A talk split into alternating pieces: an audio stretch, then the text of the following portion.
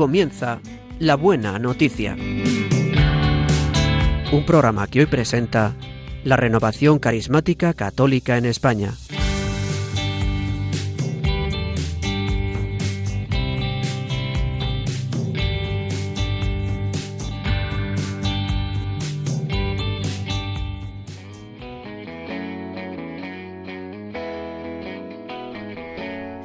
Bienvenidos a una nueva edición del programa de la Buena Noticia. Hoy sábado 29 de octubre comentaremos con ustedes la palabra de la liturgia correspondiente al 31 domingo del tiempo ordinario de este año litúrgico en el que proclamamos el Evangelio de San Lucas.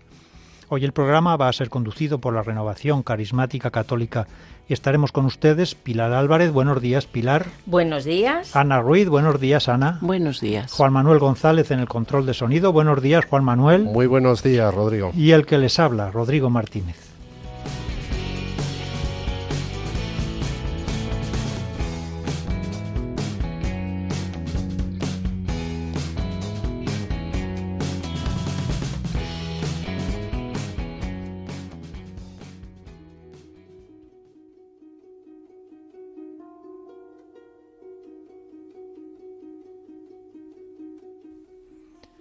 La última etapa antes de llegar Jesús a Jerusalén fue Jericó.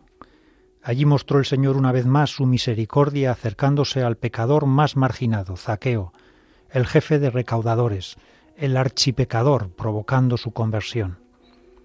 Solo unos versículos antes, a raíz del encuentro con el joven rico, Jesús nos decía, qué difícil es para los que poseen riquezas entrar en el reino de Dios, pero lo que es imposible para los hombres es posible para Dios.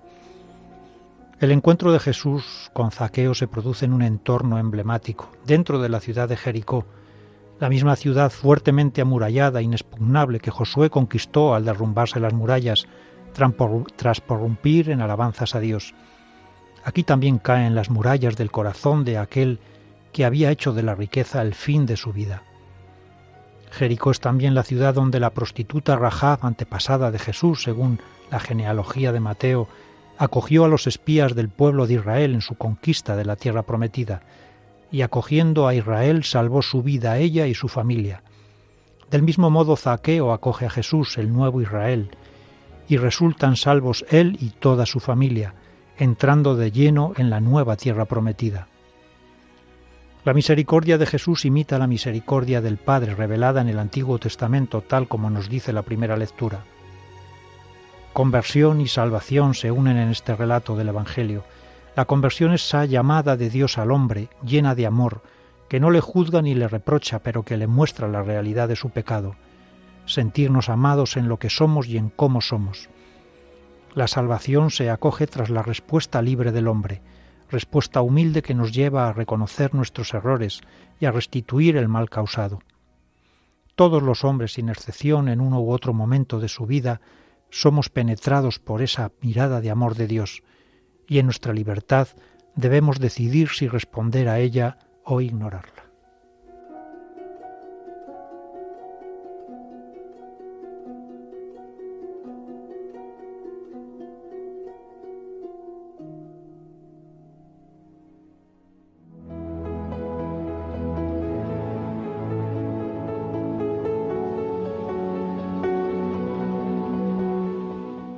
Lectura del libro de la sabiduría.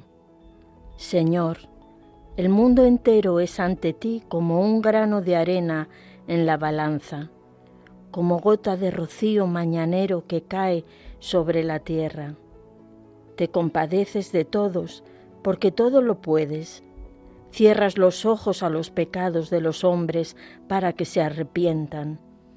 Amas a todos los seres, y no odias nada de lo que has hecho. Si hubieras odiado alguna cosa, no la habrías creado. ¿Y cómo subsistirían las cosas si tú no lo hubieses querido? ¿Cómo conservarían su existencia si tú no las hubieses llamado? Pero a todos perdonas, porque son tuyos, Señor, amigo de la vida. En todas las cosas está tu soplo incorruptible. Por eso corriges poco a poco a los que caen, A los que pecan les recuerdas su pecado, para que se conviertan y crean en ti, Señor. Palabra de Dios.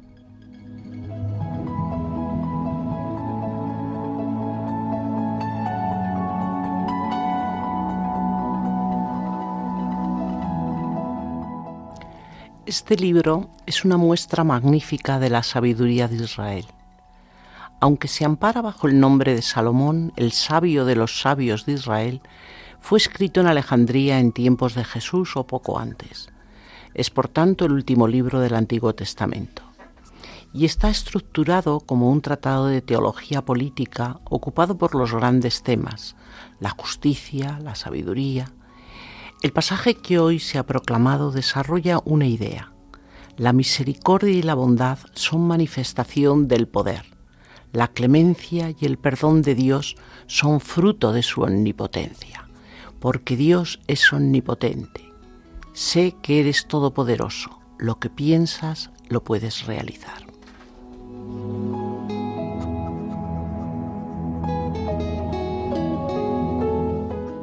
No sé por qué, pero a mí esta lectura me recuerda a San Francisco de Asís y su manera de mirar el mundo.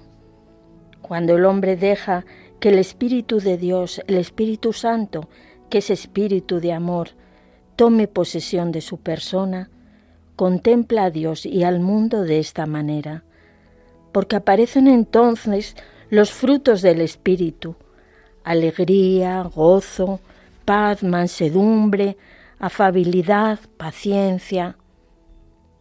Qué hermoso, Señor, cuando tú nos visitas y nos inundas con estos sentimientos y conseguimos mirar al mundo y a los demás de esta manera.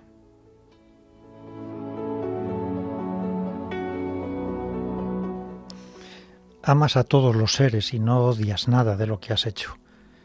Desde luego cuando en el Génesis nos relata la creación, pues eh, se nos apunta que todo lo que fue creando añade Dios y vio que era bueno.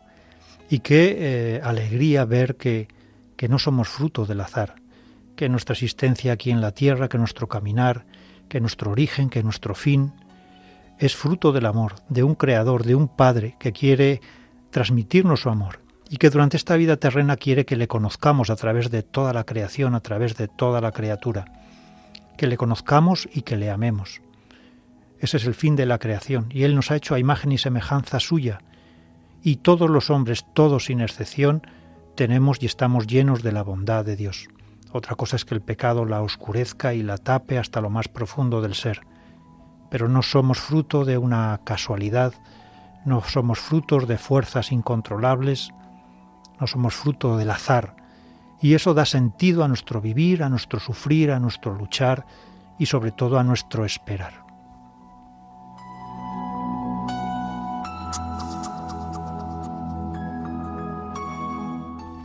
El texto nos ha hablado de la omnipotencia de Dios porque en las Sagradas Escrituras se confiesa con frecuencia este poder universal de Dios, es el poderoso de Jacob, el Señor de los ejércitos, el Dios todopoderoso del cielo, de la tierra. Y es además de todos los atributos divinos, este de la omnipotencia, el único que es nombrado en el credo. Es muy importante que nos demos cuenta de que Dios es todopoderoso, porque su omnipotencia quiere decir que Él lo puede todo a nivel universal pero además es una omnipotencia amorosa porque Él es nuestro Padre. Y por eso, por eso dice al final del texto algo muy consolador, que siempre da una nueva oportunidad al que peca, porque no abandona a los que caen, porque el pecado existe, todos lo sabemos, desdichadamente todos lo sabemos por experiencia propia, pero Dios lo que quiere es propiciar la conversión del pecador.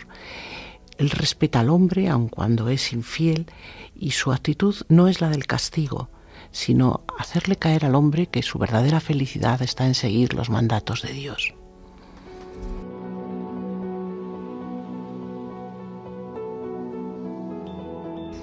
Dice, ¿cómo subsistirían las cosas si tú no lo hubieras querido? ¿Cómo conservarían su existencia si tú no las hubieras llamado?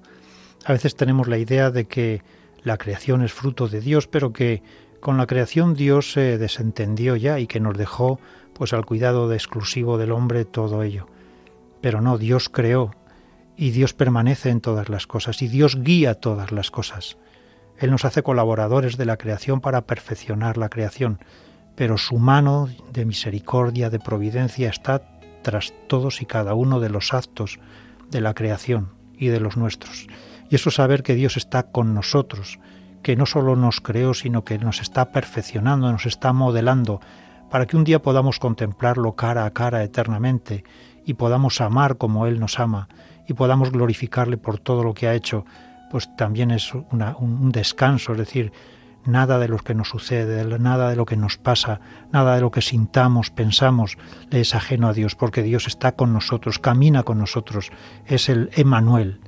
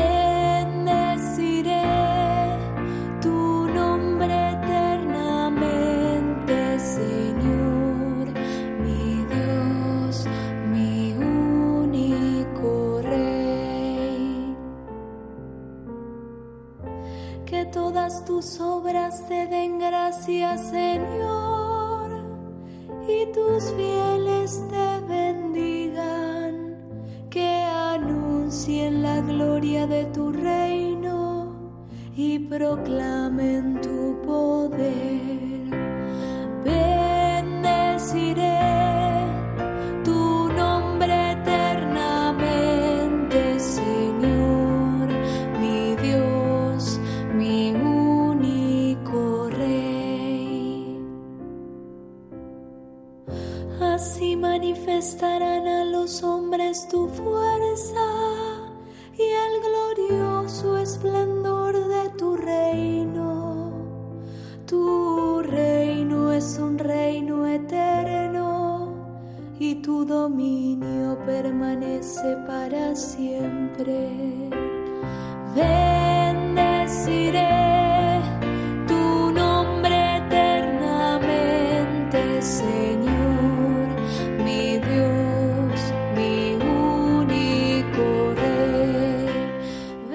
Quiero bendecir, Señor, en esta mañana tu nombre. Tu nombre es amor, Señor. Quiero bendecirte, Señor, porque eres clemente y misericordioso, porque acercas tu corazón a mi miseria y a mi pequeñez, porque nunca te defraudo, por mal que hagas las cosas, por mal que haga yo las cosas. Te alabo y te bendigo, Señor, también porque eres fiel, porque permaneces, porque estás a mi lado siempre, en lo bueno y en lo malo, Señor. Te alabo y te bendigo, Señor, tú que eres un Dios de ternura y de misericordia. Y creo, Señor, creo que tu amor me acompañará todos los días de mi vida. Bendito seas, Señor. Señor, mi Dios, mi único Rey. Bendeciré tu nombre eternamente. Señor, te alabo y te bendigo. Te alabo y te bendigo por tu grandeza, por tu bondad, por tu misericordia. Porque en mi vida yo he podido experimentarlo, lo sigo experimentando en cada momento. Tu compañía, tu apoyo, ¿qué podría hacer yo, Señor, sin ti? Siempre estás conmigo, haga lo que haga. Siempre estás mirándome con ojos de ternura y de misericordia. Señor, tú pones en mi corazón el deseo de la alabanza. Abre mis labios para que en todo momento pueda alabarte, pueda glorificarte, pueda cantar tus grandezas. Bendito seas, alabado por siempre. Bendeciré tu nombre eternamente, Señor. Sí, Señor, tú eres clemente y misericordioso, lento a la cólera y rico en piedad, que no abandonas a su suerte a tu criatura, Señor, que vas allí a rescatarnos aunque caigamos en lo más profundo de la fosa que no vienes a juzgarnos, sino a levantarnos, a salvarnos, a limpiarnos, a restituirnos la dignidad de hijos tuyos. Gracias Señor porque viniste a mi vida. Gracias Señor porque me rescataste de la soledad del desierto, porque me sacaste del fango en el que estaba metido. Gracias Señor porque tú eres un Dios que nos recrea, Señor, que no nos abandona a nuestra suerte. Bendito y alabado seas.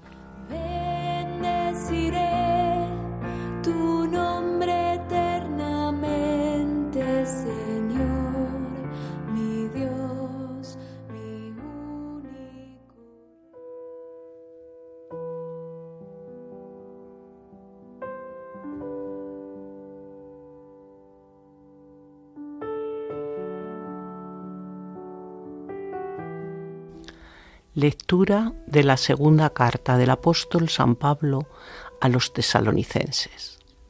Hermanos, oramos continuamente por vosotros, para que nuestro Dios os haga dignos de la vocación y con su poder lleve a término todo propósito de hacer el bien y la tarea de la fe.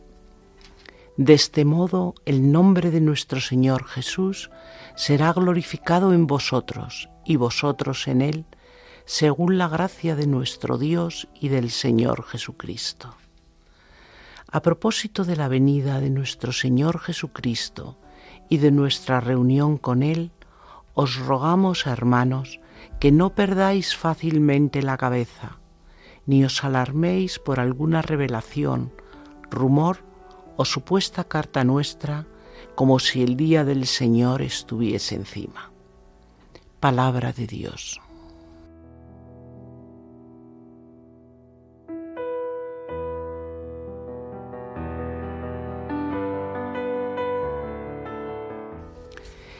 La segunda carta del apóstol San Pablo a los tesalonicenses fue probablemente escrita en Corinto y no mucho tiempo después de la primera, es decir, hacia el año 51 o 52.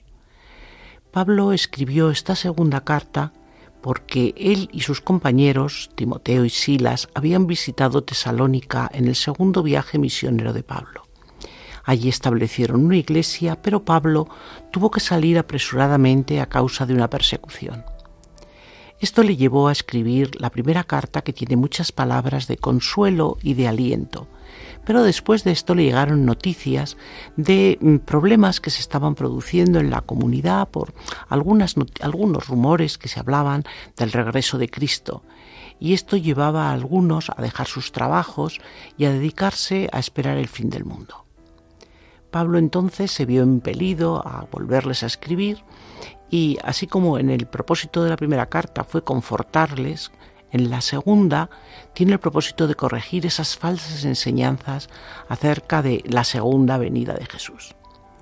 Es una carta esencialmente pastoral que tiene como motivo eh, primero, motivar a los creyentes perseguidos, corregir el malentendido en relación al regreso del Señor y exhortar a los tesalonicenses a ser determinados y a trabajar para vivir.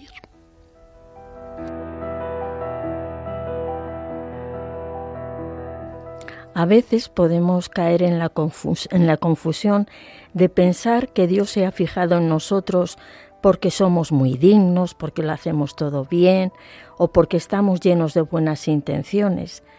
Pero Dios cuando nos llama es porque nos ama. Y luego es Él el que nos capacita. Pero es cierto que necesitamos el apoyo de la oración para desarrollar esa llamada de Dios. En este sentido es en el que nos dice San Pablo de que para que seamos dignos de nuestra vocación. La oración es fundamental, hermanos, es el respirar del alma, ya lo sabemos, y es importante la oración comunitaria, porque muchas veces nos va a ocurrir que haya un problema en nuestra vida grave, que, que nos lleve tan hasta, hasta la desesperación que nos impide rezar. Yo desde luego a mí me ha pasado a veces de estar en una situación pues muy difícil y decirle a mis hermanos, por favor, rezad por mí. Y yo sé y soy consciente de cuántas situaciones difíciles de mi vida he salido de ellas por la gracia de Dios y por la ayuda de la oración de mis hermanos. Contar con unos hermanos que recen por ti, que, que, te den una palabra de aliento, también una palabra de corrección cuando se necesita, es una gran riqueza. No se puede atravesar el desierto en soledad, hermanos. Así que ojalá que todos tengamos hermanos que estén dispuestos a rezar por nosotros y nosotros por ellos.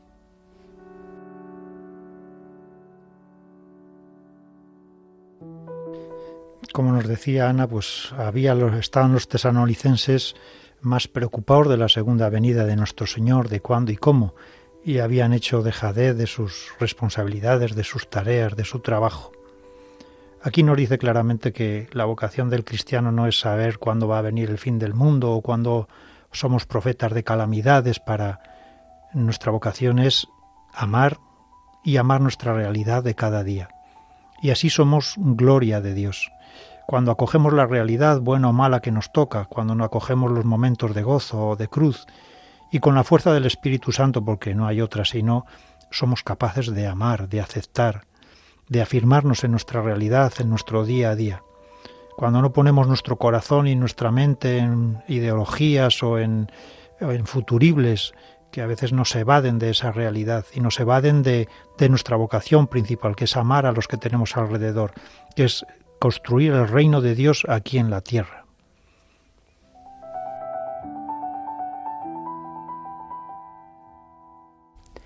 Pues nos hablaba Pilar de, la intercesión lo importante que es para el proceso espiritual. Pero es también muy bonito ver que no solamente es que ora por ellos, es que les alaba, les está confirmando, les está dando ánimos. Es muy hermoso que nos sintamos sanados de nuestros autodesprecios, porque muchas veces nos hacemos, nos miramos con unos ojos muy poco misericordiosos a nosotros mismos. Yo me imagino que los tesalonicenses, los que eran más fieles, pues estaban totalmente escandalizados de lo que estaba ocurriendo en la comunidad. Y Pablo comienza dándoles ánimos. Y es muy importante porque todos tenemos siempre algo positivo que podemos alabar en el hermano para animarle, para animarle a continuar.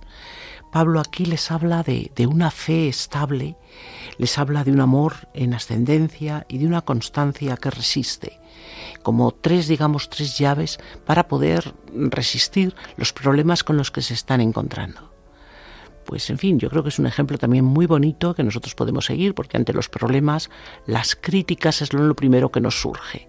Pero es verdad que siempre animar a los demás es, es algo que Dios quiere.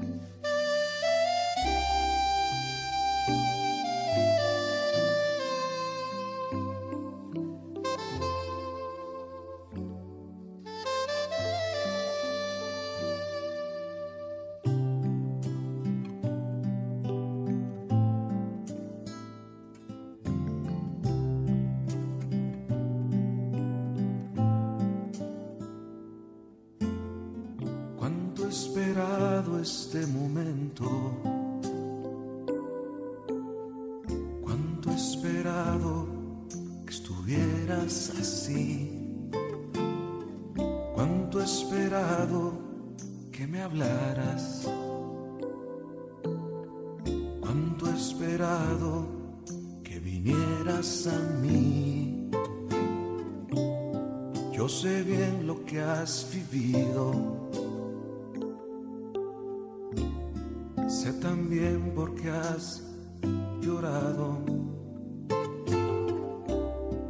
Yo sé bien lo que has sufrido.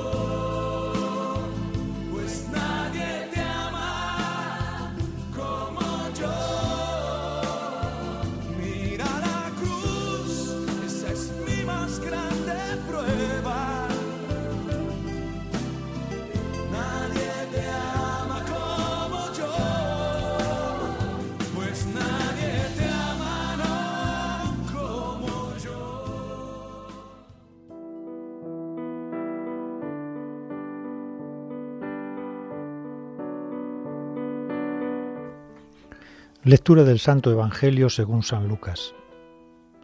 En aquel tiempo entró Jesús en Jericó y atravesaba la ciudad. Un hombre llamado Zaqueo, jefe de publicanos y rico, trataba de distinguir quién era Jesús, pero la gente se lo impedía porque era un hombre un bajo de estatura. Corrió más adelante y se subió a una higuera para verlo porque tenía que pasar por allí. Jesús al llegar a aquel sitio levantó los ojos y dijo, Zaqueo, baja enseguida, porque hoy tengo que alojarme en tu casa. Él bajó enseguida y lo recibió muy contento. Al ver esto todos murmuraban diciendo, ha entrado a hospedarse en casa de un pecador. Pero Zaqueo se puso en pie y dijo al Señor, Mira, la mitad de mis bienes, Señor, se la doy a los pobres, y si de alguno me he aprovechado, le restituiré cuatro veces más. Jesús le contestó, Hoy ha sido la salvación de esta casa. También éste es hijo de Abraham, porque el Hijo del Hombre ha venido a buscar y a salvar lo que estaba perdido. Palabra del Señor.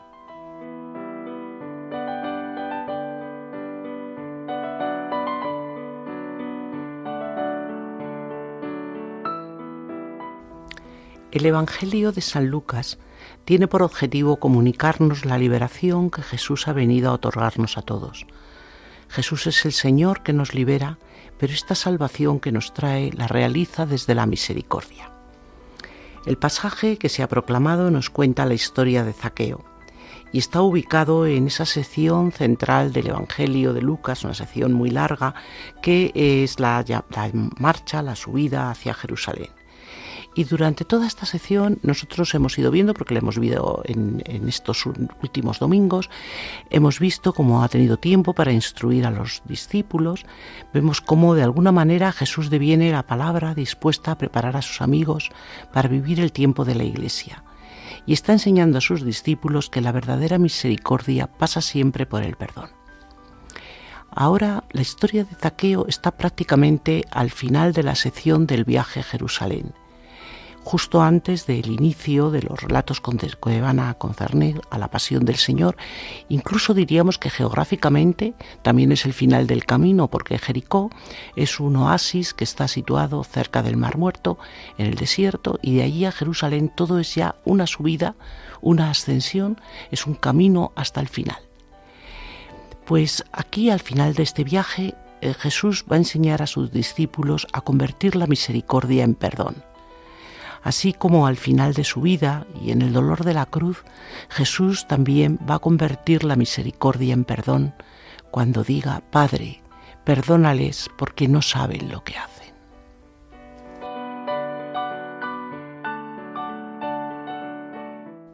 La figura de Zaqueo es una figura de una gran profundidad.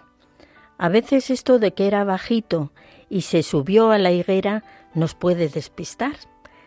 Pero Zaqueo en realidad era un publicano y jefe de publicanos. Era un traidor y un colaboracionista. Cobraba un impuesto que ayudaba a mantenerse al pueblo invasor. No es de extrañar que fuese odiado y despreciado. Y encima era rico, en una sociedad en la que la mayor parte de la gente era pobre. Claro que nadie decente quería entrar en su casa. Había que mostrarle el desprecio más absoluto. Pensemos en lo que se hace con los colaboracionistas cuando acaban las guerras. Denuncias, ejecuciones, venganzas. Este era Zaqueo. Y he aquí que Jesús, avanzando por el camino, se detiene, le mira, le llama por su nombre, y se invita a su casa. Está claro que el escándalo debió ser mayúsculo. Cuando Zaqueo dejó entrar a Jesús en su casa, se produjeron los cambios, y no porque Jesús le dijese, haz esto o lo otro, sino porque la presencia de Jesús dentro de mí y de ti hace estos milagros.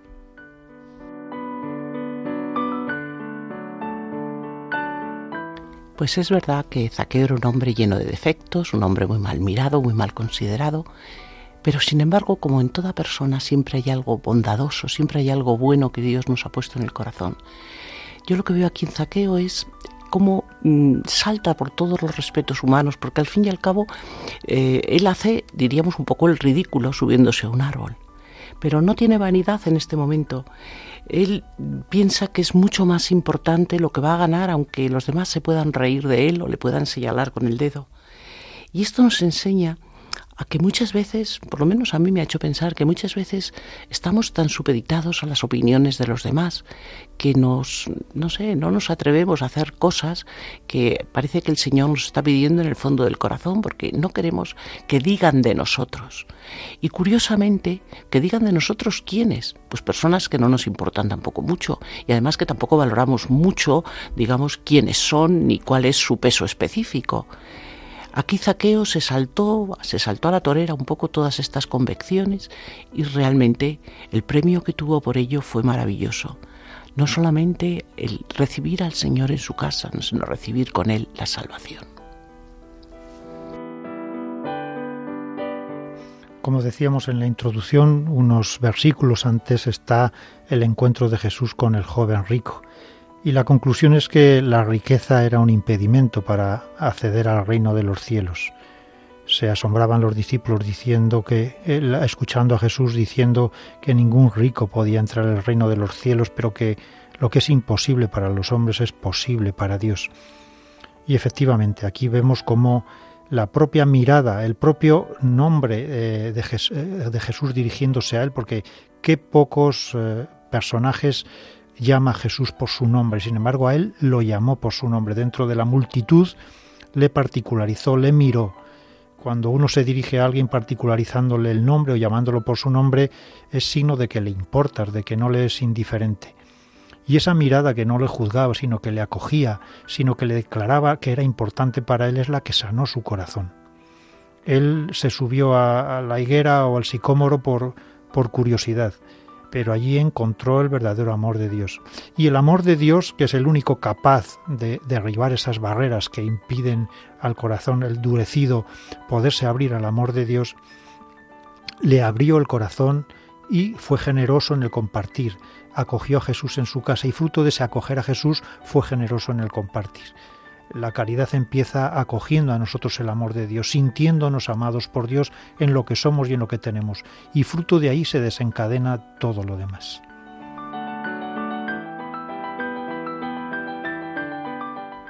Yo me veo también retratada un poco en este zaqueo, eh, porque yo también soy traidora, yo también soy colaboracionista del enemigo cuando me vendo también por un, por un poco de dinero, por un poco de placer, por un poco de, del deseo de venganza.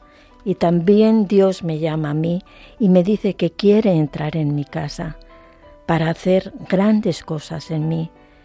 Él hace grandes cosas y nosotros le dejamos entrar en nuestra vida sin oponer resistencia y además lo hace suavemente.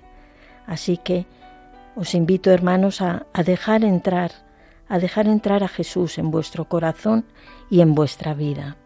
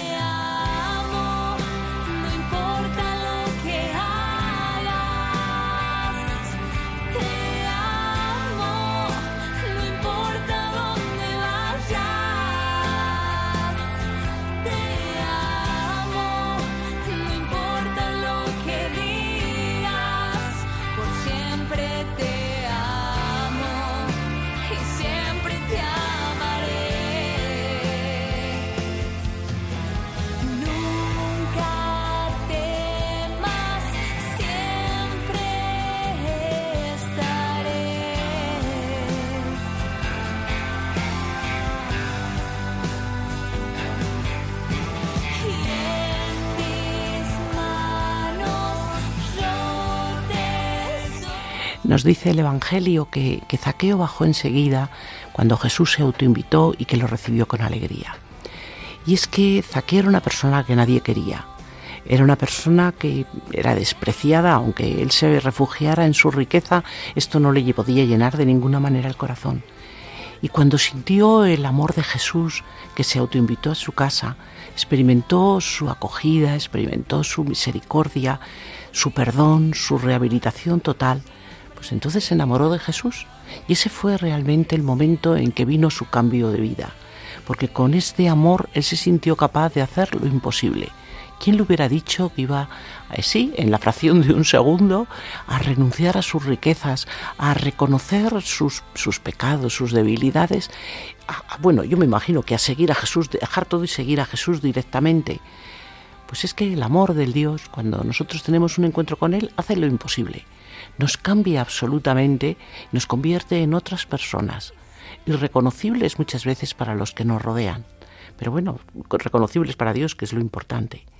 Y además es que al final Jesús va a remachar este encuentro con, con unas frases lapidarias, cuando dice, hoy ha entrado la salvación a esta casa.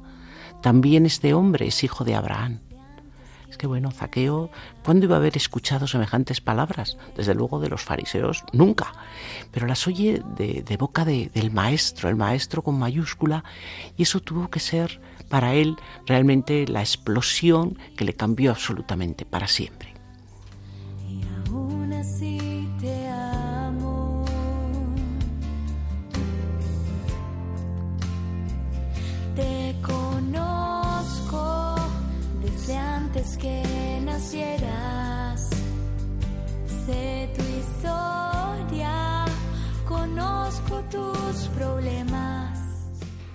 Estamos en Radio María en el programa de la Buena Noticia que se emite todos los sábados de doce y media a una y media de la mañana, una hora menos en las Islas Canarias, hoy conducido por la Renovación Carismática Católica, y estamos acompañándoles Ana Ruiz, Pilar Álvarez y Rodrigo Martínez. Les invitamos a hacernos llegar sus aportaciones y comentarios sobre las lecturas de este domingo, escribiéndonos a la dirección de correo electrónico la buena noticia 1, 1 en número, arroba radiomaria.es la buena noticia 1, 1 en número, arroba radiomaria.es.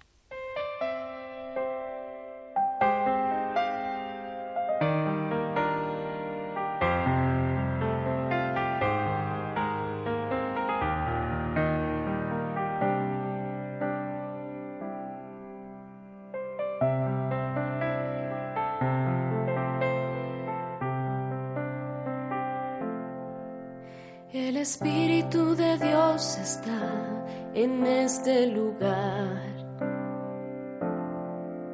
El Espíritu de Dios se mueve en este lugar. Está aquí para consolar. Está aquí para liberar. Está aquí para guiar. El Espíritu de Dios está aquí. Oh Espíritu Santo, entra en mi corazón y hazme reconocer mi pequeñez. Hazme amar mi debilidad y líbrame del ídolo de querer quedar siempre bien, de hacer las cosas en perfección, de que me alaben.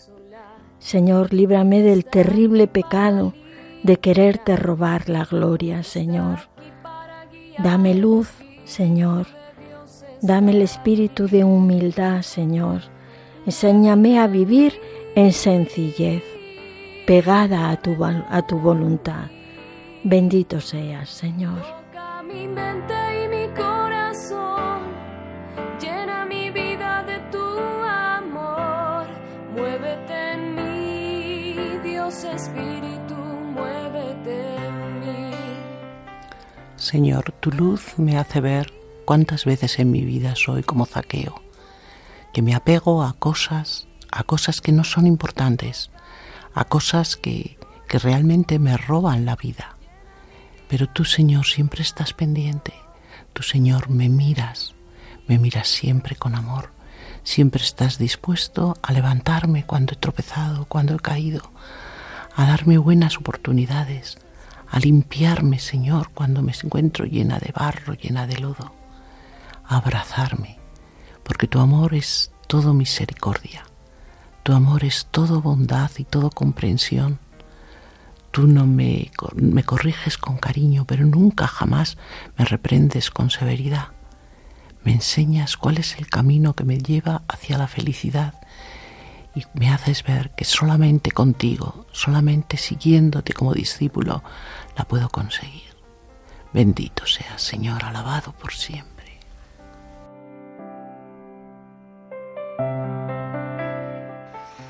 Te doy gracias, Señor, porque tú me has creado a imagen y semejanza tuya. Gracias, Señor, porque desde toda la eternidad me has pensado, Señor. Gracias, Señor, porque eres tú el único capaz de transformar mi corazón, de derribar esas murallas que lo endurecen, de llenarlo de tu misericordia para tener misericordia con los demás.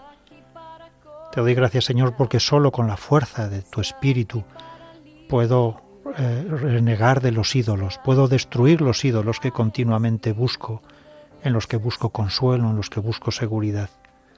Te doy gracias, Señor, porque eres un Dios providente que camina a nuestro lado, que no deja la obra de sus manos al azar. Te doy gracias, Señor, porque tú abres caminos allí donde los, no los hay. Te doy gracias, Señor Dios, por ser tu Hijo y por revelarme tu nombre. Está aquí para liberar, está aquí para guiar, el Espíritu de Dios está aquí. Muévete en mí.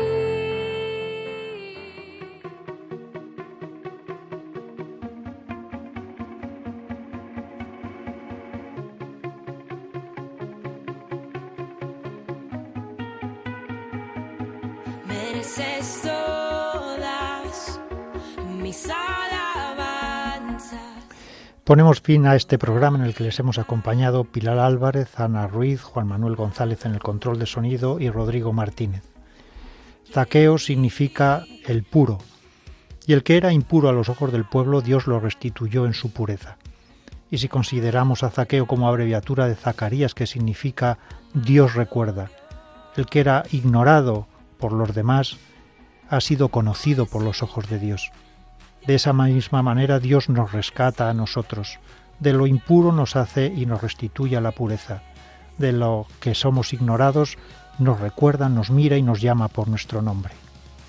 Les deseamos la paz y las bendiciones de parte de nuestro Señor Jesucristo y, como no, el cuidado amoroso de nuestra Madre María, y les invitamos a permanecer en compañía de Radio María, la emisora de nuestra Madre.